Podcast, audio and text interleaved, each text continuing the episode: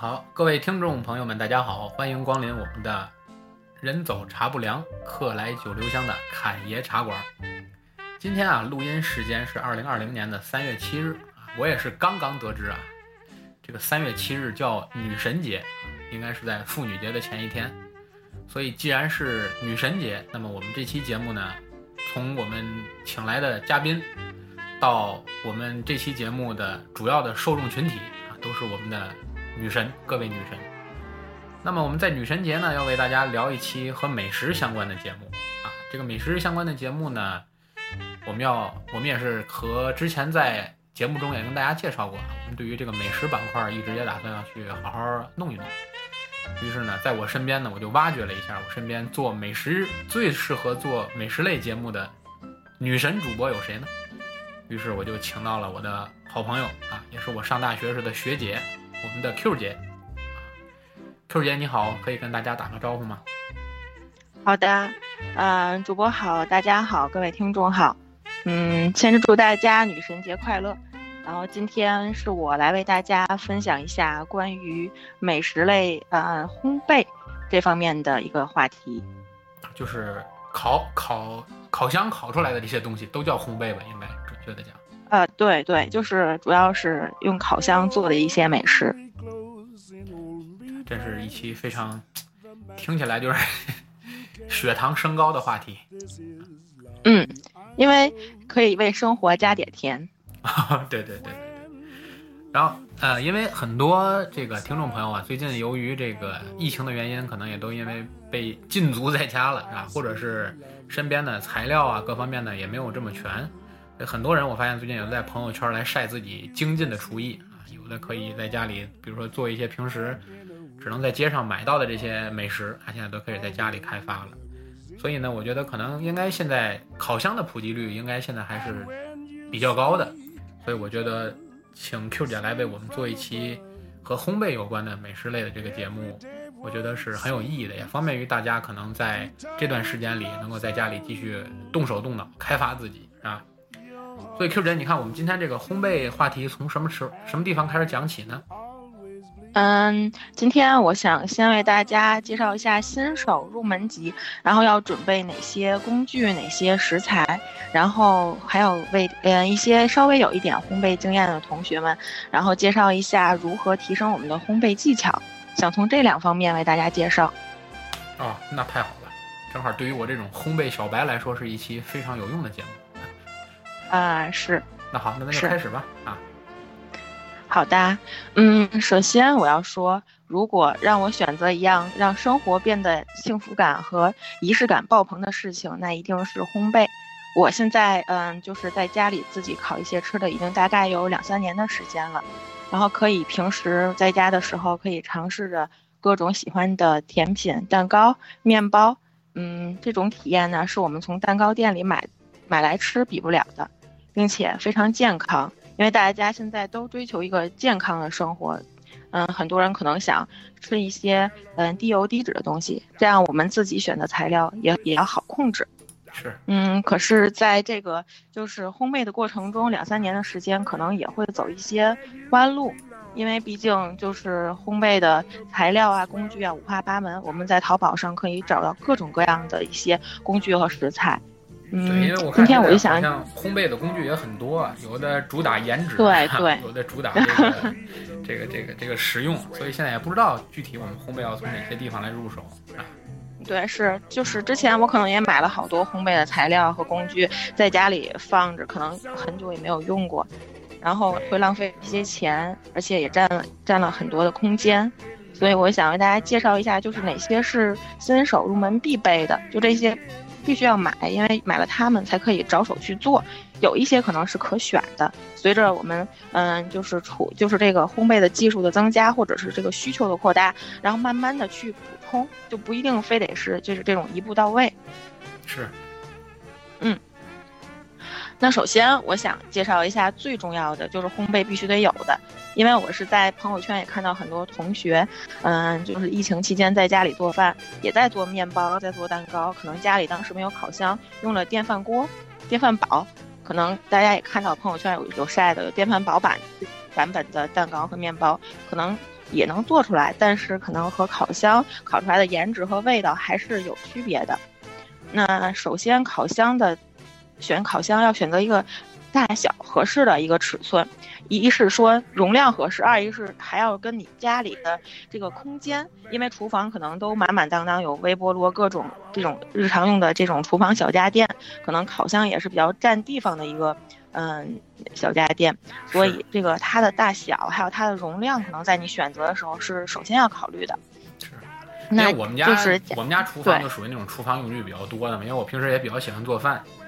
所以我们家是属于一到厨房满满当当。但是刚开始也是找不到地方，所以到最后我们就买了个架，等于在微波炉上，对对对，有好多人会买，摞着放嘛，对吧？摞在微波炉上。对对对，会买一个架子，可以或者是那种独立的一个架子，上下上中下很多层，每一层就宜家好像就有卖的，就是每一层都可以放一些你呃用的一些就这种厨房小家电。因为你这东西如果束之高阁起来了，可能你使用的频率就低了。你只有在夫头触手可及的，你每天能看到它，可能你才会想起来去使用它。是，我是这么觉得的。所以它的容量可能也是咱们首先要考虑的。就是家庭版的烤箱，我是建议大家买三十到四十嗯升左右这么一个大小的一个尺寸。如果太小，可能你烤个面包都烤不开，然后烤个想烤一只整只的烤鸡也烤不开。嗯，但如果太大太占地方，可能也不太实用，因为这烤箱大小跟你的用电量啊什么都还是其实成正比的嘛。是烤箱，所以家庭啊，对对是是，烤箱其实烤箱还是挺费电的。嗯，大概可能普通的烤箱都得一万多瓦，就是一小时吧，就是一万多千瓦时。是。嗯，所以说，而且烤箱这个容量呢，嗯，它三十升的话是说它整体的满载的容量，可是。咱们用的时候，烤箱分上中下三层，咱们最常用的就是中层。你可以看好多烘焙的书或者是教材都会写放在中层上下火烤多长时间。所以说，烤箱的容量主要取决于你这个中层的容量，很少时间可能会用到下层，就是基本上就是这样一个情况。所以我是建议三十升以上到四十升之间，这个家庭用可能会比较实用。嗯。然后第二点呢，这个烤箱现在功能也就真的是从几百到几千，什么样都有。然后可能咱们作为日常的一个厨房小家电来说，嗯，咱也不是要求特别专业，可能几百块钱的就可以了。但是几百块钱烤箱里，咱们要首先考察几个指标，是说这个烤箱是可以上下火。刚刚我也提到了，烤箱分上火和下火，是有加热管的。那最好是可以上下火。分别控温的，因为有的你烤的食物可能要求上火和下火的温度是不一样的。哦，如果是分别控温，可能会这这对这真是我头一回听说。等于它现在有那种，因为我对这个纯小白，我们家那烤箱就是上下火不能单独控温，所以我有时候经常做东西吧，上面烤的还差点，底下已经糊了。对对对，或者是上面已经你搁在上上上层，就是可能上面烤焦，底下还不太熟，就有这种情况。所以现在新的烤箱都会涉及上下火分别控温，就是我可以下火一百八十度，上火一百五十度，根据你的需求自己可以分别调控。啊，这个厉害，看来又啊，对，这样花钱了。对，真的是一入那个红，北深似海嘛，就可能这个工具是不断的日益的更新的，所以我们就是可能为了追逐这个。设备就有的人可能对这个电子产品的喜爱的痴迷程程度可能是一样的，就是不断要追求更新更好的一个设备，因为设备毕竟是我们做东西的一个一个基础嘛。嗯，所以现在的烤箱，对对，就是这个。所以烤箱现在可能再先进点的还有发酵、烘干，就是有很多其他的辅助的功能。就是因为我们做面包的时候是需要，嗯，它有这个醒发的时间，就跟咱小时候家里蒸面、和面、蒸馒头一样，可能。呃，老人都用那个，如果用面肥的话，可能时间会需要很长；如果现在都用酵母的话，可能稍微时间短一点。可能用自发粉的时候，可能就会更快一点。所以这个这个面它需要醒发嘛，所以现在有新的烤箱都会有发酵的功能，就是发酵箱搁在里面会有一个适当，就是一个适当的温度，让这个东西可以迅速的在你嗯这个发酵箱里发酵。嗯啊，这简直对，然后思议。嗯，对。对，就是因为这样的话，就会对你的烘焙操作起来会流程上更简单一些，因为你要等嘛，就可能会希望要醒发，可能两三个小时，就是时间挺长的。做面包的时候，嗯，因为在我脑子里，烘焙基本上就分成两类，一类是发面的，一类是死面的。对对对，跟平时做饭一样嘛，对不对？家里做饭是一样的，就是发面的，蒸馒头啊，蒸包子啊是发面，你说烙饼什么就可以用死面，就其实是差不多，是是这样的。然后就是烤箱这个容量和功能说完了呢，就是说这烤箱现在可能。嗯，你用你家的烤箱烤完和其他朋友家烤箱烤完，两个用同样的食材，用同样的比例，可能会出来的东西成果不一样。这是为什么呢？是因为每一个烤箱它都有自己的脾气，也就是说它里面的加热管路，嗯，控温可能自己每每一个品牌不太一样，所以说也要慢慢慢慢的去摸索你烤箱的脾气，然后根据你实际的情况再来调整这个温度。可能书上教科书上就会写上下火一百八十度，可能你。拿出来有有经常有朋友问我，哎，你看我这戚风是不是没熟啊？然后我就说你先拿那个牙签扎一下，看看有没有湿的液体出来。如果没有，可能就是熟了。你的你你已经熟了，但是你可能就是放蛋液或者是，呃，因为鸡蛋有大有小嘛，蛋液的湿度可能太大了，所以这个蛋糕表面上显得比较湿。但有可能它就真的没熟，所以这个烤箱的温度也要是需要就是烘焙的小伙伴们慢慢的去摸摸索的。其实有的烤箱可能实际的温度和它设置显示的温度确实是有一点差异的，嗯，所以可能比较专业的人会拿一个温度计在烤箱里测一下实际的温度和你调的温度是不是一样的，然后这样你就可以根据它的叫什么，嗯嗯嗯，variance，就是它的那个小微小的差别来来调整你设置的这个温度。啊，也就是说，其实就是类似于不同的它这个烤箱，其实它自己也是有公差范围的，对吧？对对对，肯定是，肯定不是说它设置完多少就是多少，肯定也会有一定的。我们在这里也不是做广告啊，就是说一般来说，你这有没有比较推荐的品牌呢？就烤箱，像我们比如说听众朋友里有比较喜欢的、喜欢烘焙、打算入手一个烤箱的，嗯，啊，嗯，就是现在常用的，我看好多人家庭用的，可能嗯价位合适一点，因为之前也有朋友问我嘛，可能海事的呀、ACA 的呀都可以，嗯，啊。这都这国内都能买到吗？还是说也都是国产的？应该都是国产的品牌，然后都在京东啊、淘宝啊。对对对，价位还可以，几百块钱吧。嗯，我觉得我也不建议，不太建议那个烘焙刚入手的时候就买一个特别大或者是特别贵的烤箱，就觉得可能还是稍微从嗯入门款开始选择一下。嗯，OK，这是关于烤箱的学问，是吧？对对对，然后烤箱。这是最重要的嘛，是基础设施，然后其他的还有一些辅助的一些工具，然后有了烤箱之后，我们嗯打打蛋，因为面包基本上是鸡蛋牛奶面和在一起，就是这些跟咱做饭没什么区别，就是和面的一个过程，所以呢，嗯可能需要打蛋器，电动的、手动的都需要，然后还有一些有一些嗯做一些戚风蛋糕可能需要蛋白和蛋清，呃不蛋白和蛋黄要分离，就需要咱们这个就是蛋清的分离器。然后还有一些，嗯，刷蛋液、蜂蜜用的一些刷子。这刷子可能也有两种，现在市场上比较常见的，一种是硅胶的，还有一种是就是那种软毛的。嗯嗯，软毛。然后我是建议刷啊，对吧？嗯，也不会，就是还好吧。就是我是建议刷油的时候，其实选选软毛的会比较好一些，因为它的密度比较大，刷油会刷的比较均匀，然后这样会就不会让它的那个，呃。烤的面包会粘在那个模具的那个壁上。如果你刷蛋液或者是蜂蜜这种，可以选硅胶，因为好清洗嘛，就是硅胶的特别好刷。那个毛的可能就是不太好刷。嗯，上回我我在家里自己烤饼干的时候，就是因为手边没有合适的这个刷子嘛，刷子是吧？对，我就从我笔筒里拿了一管一直没用的毛笔 然后刷的时候那个毛笔不是养好的嘛，掉毛的长锋对掉毛，刷的时候我也没感觉。结果烤出来这个饼干 上面就有好多白毛，然后当时 我就觉得特别灵异，我说怎么这难道是一个白发苍苍的老人给我送来的吗？深思极恐，然后自己回想起来，其实是呃毛笔掉毛。后来对毛笔掉毛，刷子很重要。你看你这真的是大材小用了，把这么专业的东西，这还是物尽其用吧。其实那个刷子都很便宜，一两块钱两三块钱可以买一个。嗯，是。然后其他的像一些刮刀啊，然后就是这些，还有嗯切切，就是做好之后会有一些切，呃，就是切它的一些工具，比如说对对，就是之类的，对吧？会有一些专业的刀，对，还有切面包、切切吐司用的专业的刀，就这些都是辅助的工具，可有可无的。然后揉面垫，我要说可能一定要配一个，因为揉面垫也是那种硅胶质地的嘛，然后不用的时候可以卷起来，然后也不占地方。但是它就不会，因为咱们和的那个面可能会相对家里蒸馒头、蒸包子的面要稍微软一些，因为它方便它发酵叫那个醒发的更好嘛，可能会稍微软一些。你要放在普通的那种咱们家用的那种木质的案板上，可能会用就需要用好多的面面，就是咱叫天津人叫面面糊，嗯，就是对，就是面粉生面粉。对，生面粉，然后天津话叫面糊，就需要蘸很多那个东西。要如果用那个揉面垫，可能就是没有这么粘手了，就没有这么粘。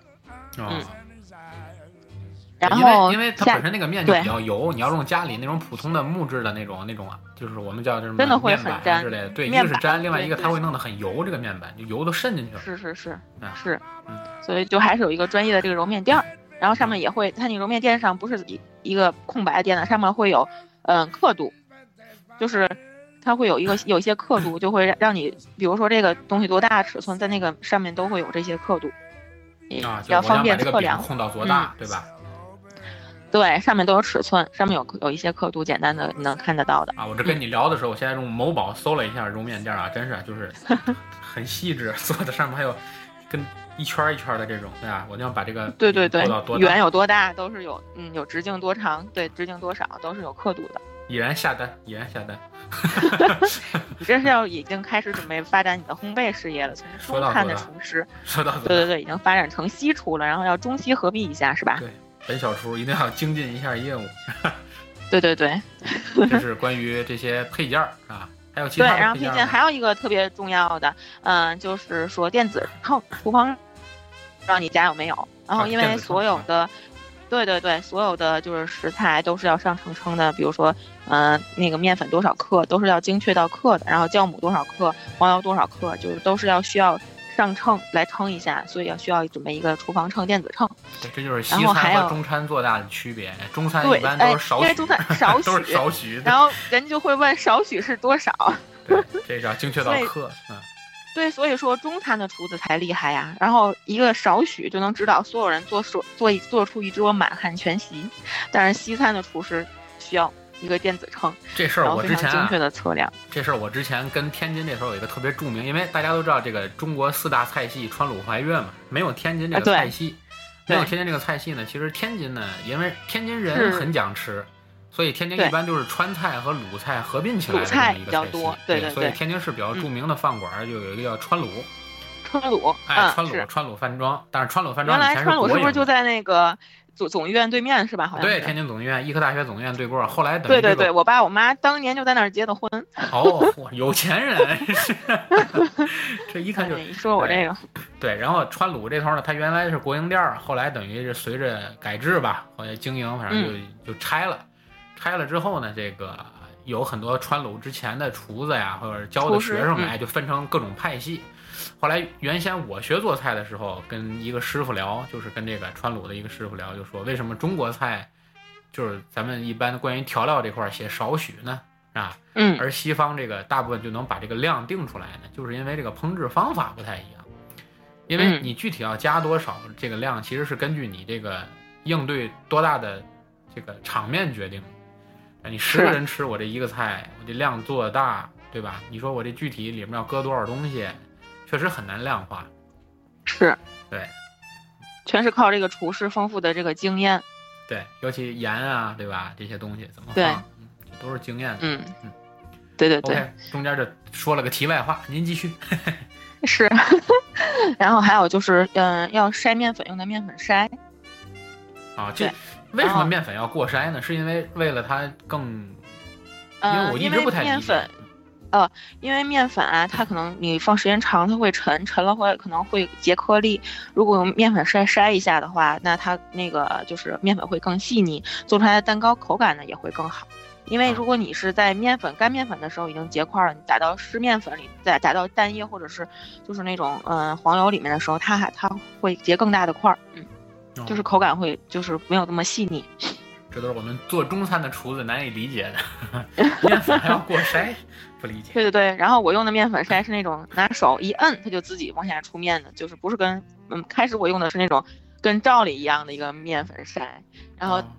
是那个可能就是不太好不太好用，我觉得可能用我在麦德龙买了一个一摁它就自己出。就是觉得更方便一些。我这个工具具也是不断的、不断的在那个提升过程中。呃，是那个什么人体工程学设计半自动面粉筛。我这你虽说我就在看某宝，我这一直在。哎呀，好像咱们在给什么某宝什么打广告一样。对，咱们节目不设计任何广告，不能带货哈。不带货。嗯。对，然后还有一个是现在比较新兴、比较流行的一个东西，一个工具叫除湿机，不知道你有没有听过？因为我跟大家说除湿机的话，啊，对，有的人第一反应说我们家不湿，不需要除湿机。北方家里都干，除什么湿？对对对，说说南方才用除湿机的。那我说的这个除湿机呢，是除湿，是 shift 那个除湿，不是那个，嗯，那个湿，不是为了除湿器用的。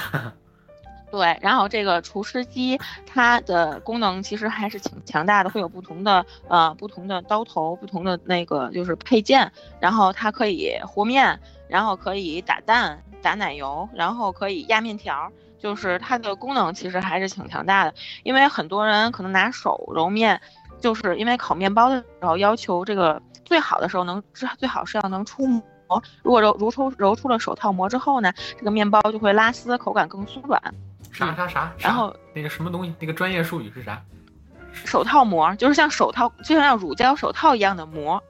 啊，会在面，你想象一下，面团的外围揉。这不是不是，它是你把面撑开以后，就像手套膜一样，说明它有它很有弹性。因为咱们做，呃，一会儿我会讲到食材，食材里会讲到粉，因为咱们做面包用的是高筋面粉，它它韧性会比较好，你一抻它就不像咱家里和的普通中筋面粉那么糟，一抻就断，它会抻抻出手套像乳胶手套的那种薄这么薄透的膜膜感一样，膜体一样。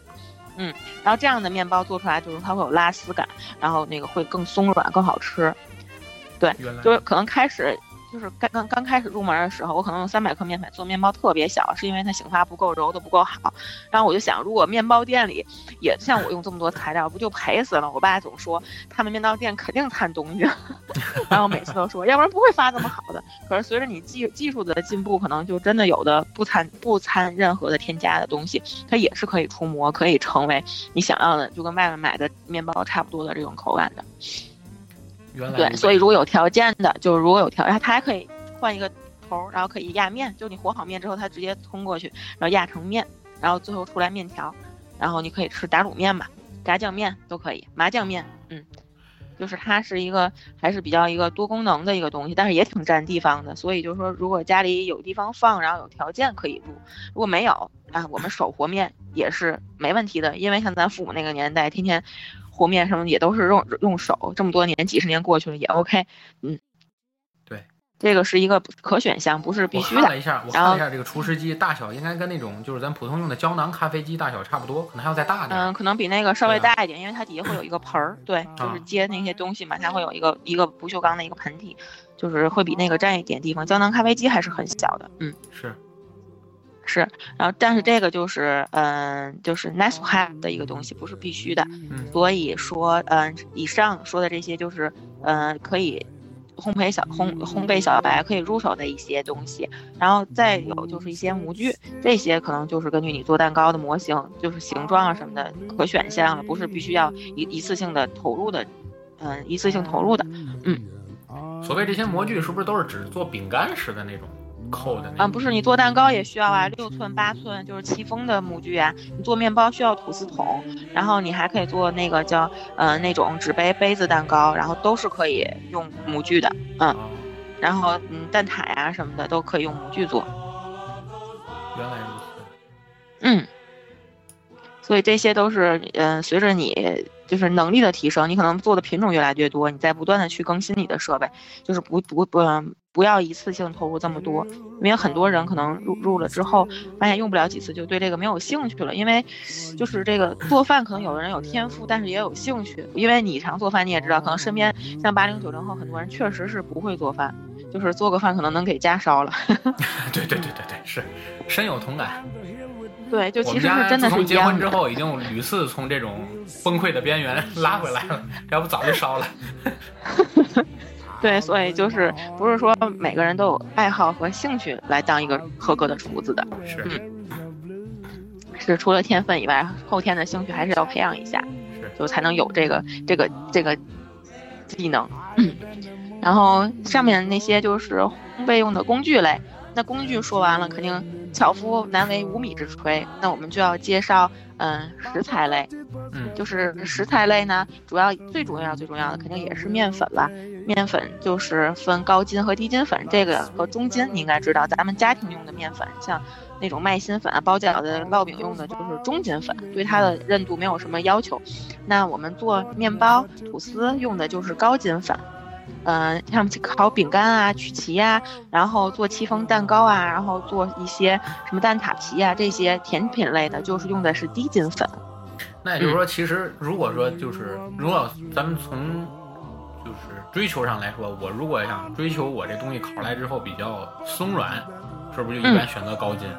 那我这东西本身要做出来以后，它比较就像说白了像死面的，对吧？就比如我们常说这种死面，比如我做个做个这种这种。这种饼干之类的，对吧？对对，那可能我就会选择低筋。对对对，可以简单这么理解。所以就是，但是低筋的面粉呢，用量就会偏少一些。比如说我做一个戚风六寸的戚风，可能只用几十克的面粉，但是我要做一个吐司的话，可能需要呃二百六十克到三百克的面粉。从刚才开始讲，好像就有一个，就这个这个戚风还是什么东西？这这是个什么呀？我我戚风。它是个蛋糕，就是你所有吃的蛋糕，只要不是那种慕斯啊，就是所有的你吃的生日蛋糕、奶油蛋糕都会有胚子嘛，那个胚就是戚风。哦，就是它，我看一般就是拿烤出来一个那样的圆形的东西，然后在上面抹奶油之类的，那个那个胚子就叫那个蛋糕胚，对，是戚风，对，嗯，所以做蛋糕呢，它就是比较省，就比较省那个面。嗯，所以就是建议大家，如果买高筋粉，可以买大一点的容量，就比如说买个两公斤啊什么的。但是买低筋粉的话，就建议可能买个一斤的，或者是一公一呃一公斤的就可以了。因为你这个面用不着用不完的话，搁家里时间长了，一个我身边好多人就说家里黄油过期了，巧克力酱过期了。卢小姐就经常给我推销她家的。那个快过期的食材，然后那个就是，所以说就是还是用量，根据你的用量来采购这些，不是说买的越多越好。搁家里这个面夏天了，咱们这个会生虫子嘛，如果太潮的一些，呃，就是浪费，就不要造成不必要的浪费。是这样的，卢小姐素来认为，对于烹饪，就是对于这个烘焙的乐趣，就是把东西买回来，就算乐趣已经结束了。看着这些东西就有满足感。对，看着东西就觉得自己会了。一直放到快过期，再把它送给真正需要它的人。是，天天可惜那些什么巧克力粉、巧克力酱，他跟我说是亨氏的。对，我们家一柜门都是这些东西，但基本上没怎么烤过。对对对，所以说就是根据你自己的用量和需求，选择适当的那个就是规格的东西比较就比较好。嗯，你看我就买戚风，就是我要是开烤面包的话，我可能，嗯，差不多三百克烤一次的话，我一般会选择一个五斤装的。那五斤装可能也做不了十个蛋糕，就是基本上做不了十次，也也用的会比较快，消耗比较快。我比如说一个星期做两个的话，可能基本上可能一两个月也消耗完了，所以就会选择大大容量一些的，那样的话可能就是单价会比较合适一些。嗯，OK。然后下一个就是，嗯，黄油，就是做面包啊，或者是做重磅的芝士蛋糕啊，什么都会用到的黄油。我一一般会选无盐的黄油，就是超市里买或者网上去买一块，现在品种品牌也还比较多，嗯，就随便选一块就可以了。嗯。然后还有白砂糖，嗯，酵母，因为做面包是要发发发酵嘛，就会需要酵母粉。然后还有就是，如果你想做一些奶油蛋糕啊，或者杯子蛋糕，上面裱一些花。就可以买一些淡奶油，然后这个淡奶油我也是踩过很多雷，有的淡奶油根本就打发不了，就不适合干这个做蛋糕这件这个工序。可能它那些淡奶油是做西餐用的，做奶油蘑菇汤，然后做一些就是菜里、汤里、西餐里会常放奶油嘛，嗯，然后就是发现它买来之后打了很久，手都打疼了，然后这奶油就直接成豆腐渣了，就打过了嘛，就没有发的那个过程。嗯，所以如果大家有兴趣，以后也会为大家介绍，会为大家排雷，就是我买哪些面粉比较好，哪些面粉不，就是效果不是特别好啊。然后奶油啊什么都可以跟大家简单的以后慢慢的做一个细，呃一一个更细致的一个分享。嗯，是。然后嗯，食材就比较简单了，其他的就没什么了，就就就主要是食材，你只要手里有这几样，就可以做蛋糕、做面包。嗯。OK，然后我是建议新手就是入门嘛，买了食材买了工具之后，可以做一些简单的蛋糕，就不要做太复杂的东西，比如你做一些戚风啊、杯子蛋糕啊、烤一个肉松卷啊、做一个吐司，或者是做个豆沙包，就这种就仅限于这种就可以了，就就是要先熟悉一下这个烘焙的流程。然后看看你对这个是不是感兴趣，然后每一个流程都要熟悉了，因为刚开始做的时候会手忙脚乱嘛，因为工序比较多，你如果一个人没有人帮的话，就确实是可能会，嗯，有漏序或者做错的时候。我之前可能有时候烤面包忘放酵母了，等了几个小时也没醒发，然后那个面就废了，改改烙死面饼吧，也挺好，反正 反正是没浪费。对对对，所以肯定会有漏序的这个过过程，对，所以就是首先要选择一个流程比较简单，可能几步就能做吧，做好的，然后这样你也能树立信心，你就觉得你就觉得，哎，今天我做这个挺成功，我下次会，我我有朋友前两天就在家里先烤个，呃，拿电饭煲烤了个蛋糕，哎，觉得挺成功，转天又拿电饭煲做了个面包，就是做一些流程简单的，你就可以建立信心，然后让你持续的能坚持下去。如果你一上来就挑战一些就是步骤特别繁杂、难度特别高的，然后可能你自己就就会受挫感非常强。你的因为这个受太受打击呢，你觉得哎呀不行，我不太适合做烘焙，然后太难了，我可能就坚持不下去了。你买了之前那些我刚才说了，呃很久的一些材料啊，然后也就是废了，就没有用了。嗯，是，其实烘焙还是挺简单的，因为可能家里有小孩啊，你出去买面包肯定会有很多添加剂、防腐剂，你自己做可以选这种低糖低油的，然后吃起来也很健康。反正我比较陶醉于，比如说自己做蛋糕啊，或者烤饼干的时候，烤箱尤其这个烤到一定火候的时候，这个屋子散发出来散发出那个香味儿，哎，特别的治愈，我是觉得那个味道很治愈，很治愈，一下就觉得自己像生活在咖啡厅里一样。是，非常满足我们装十三的性格。对对对，假装在咖啡厅，对，尤其是现在在疫情期间，对对对，外面什么吃的都没有卖的，然后就是你只能靠自己动手，然后就会特别治愈。所以你上来可以还选，还可以选择一些半成品的一些食材，就比如说可以买现成的蛋挞皮，就不用自己做，因为煎蛋挞皮是要起酥嘛，就自己做的话可能会相对比较复杂。外面有卖现成的蛋挞皮、蛋黄酥皮，或者是用手抓饼也可以代替，可以做一些小点心。比如说之前我做过手抓饼的牛那个就什么不叫，呃手抓饼的蝴蝶酥，手抓饼的那个丹麦卷儿，手抓饼做的那种呃菠萝派、苹果派都可以。是疫情期间就被你们这些烘焙爱好者们弄得现在手抓饼都买不到，超市里买手抓饼缺货。对对对，一开始说是一开始不是说什么买面的缺货，然后后来又开始说买那个大家都在家自己熬奶熬熬奶茶，牛奶又缺货。对，牛奶缺货。后来实在没得做，大家又开始在家用手抓饼烤个蛋糕，又开始手抓饼缺货。然后最近实在是天，因为天津早晨不都是爱吃这个什么，就是北京叫炸排叉，不是叫果子，天津叫果子，北京叫油条，然后还有果篦，我们叫果篦，北京叫薄脆，对吧？薄脆，对对对。弄得现在这个市场里云吞皮儿缺货。对，云吞皮儿，然后还有前两天那个什么，呃，反正各种各种食材都缺货，没错。所以说也是很有意思。我今天早上就是用那个云吞皮儿炸的果篦儿。哦，自己炸的。我现在天天早晨，对我现在天天自己早晨这个苦于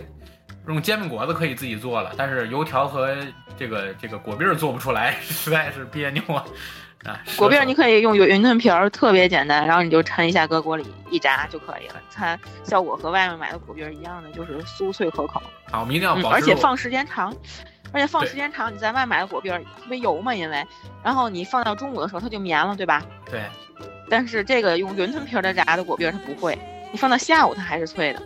哦，原来如此。嗯，对。为了保持住，我我咬我嚼一个给你听听。太好了，远程我以为你给我送一个过来啊，远程直播嚼一下，你这这简直。哎呀，这什么叫这塑料的感情就是塑料的感情。对对对，绝对塑料的。OK，因为时间的限制呢，我们今天啊大体上其实就是把这个我们做的这个。烘焙类的这个系列和这个美食类做了个简单的开头，那么后面肯定我们会用更多的时间来为大家具体的一个一个的去介绍我们，比如说我们怎么做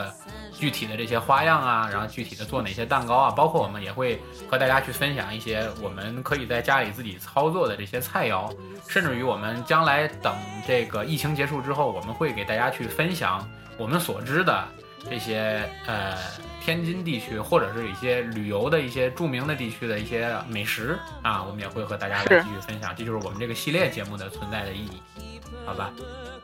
好的，OK，那我们今天的节目正好三十五分钟，那就先做到这么多。然后之后呢，我们也会基本上每周一期的这个量为大家来更新这个系列节目啊。当然，如果说工作呀或者各方面都忙得开的话啊，我们基本上以每周一期的速度为大家来更新这个系列，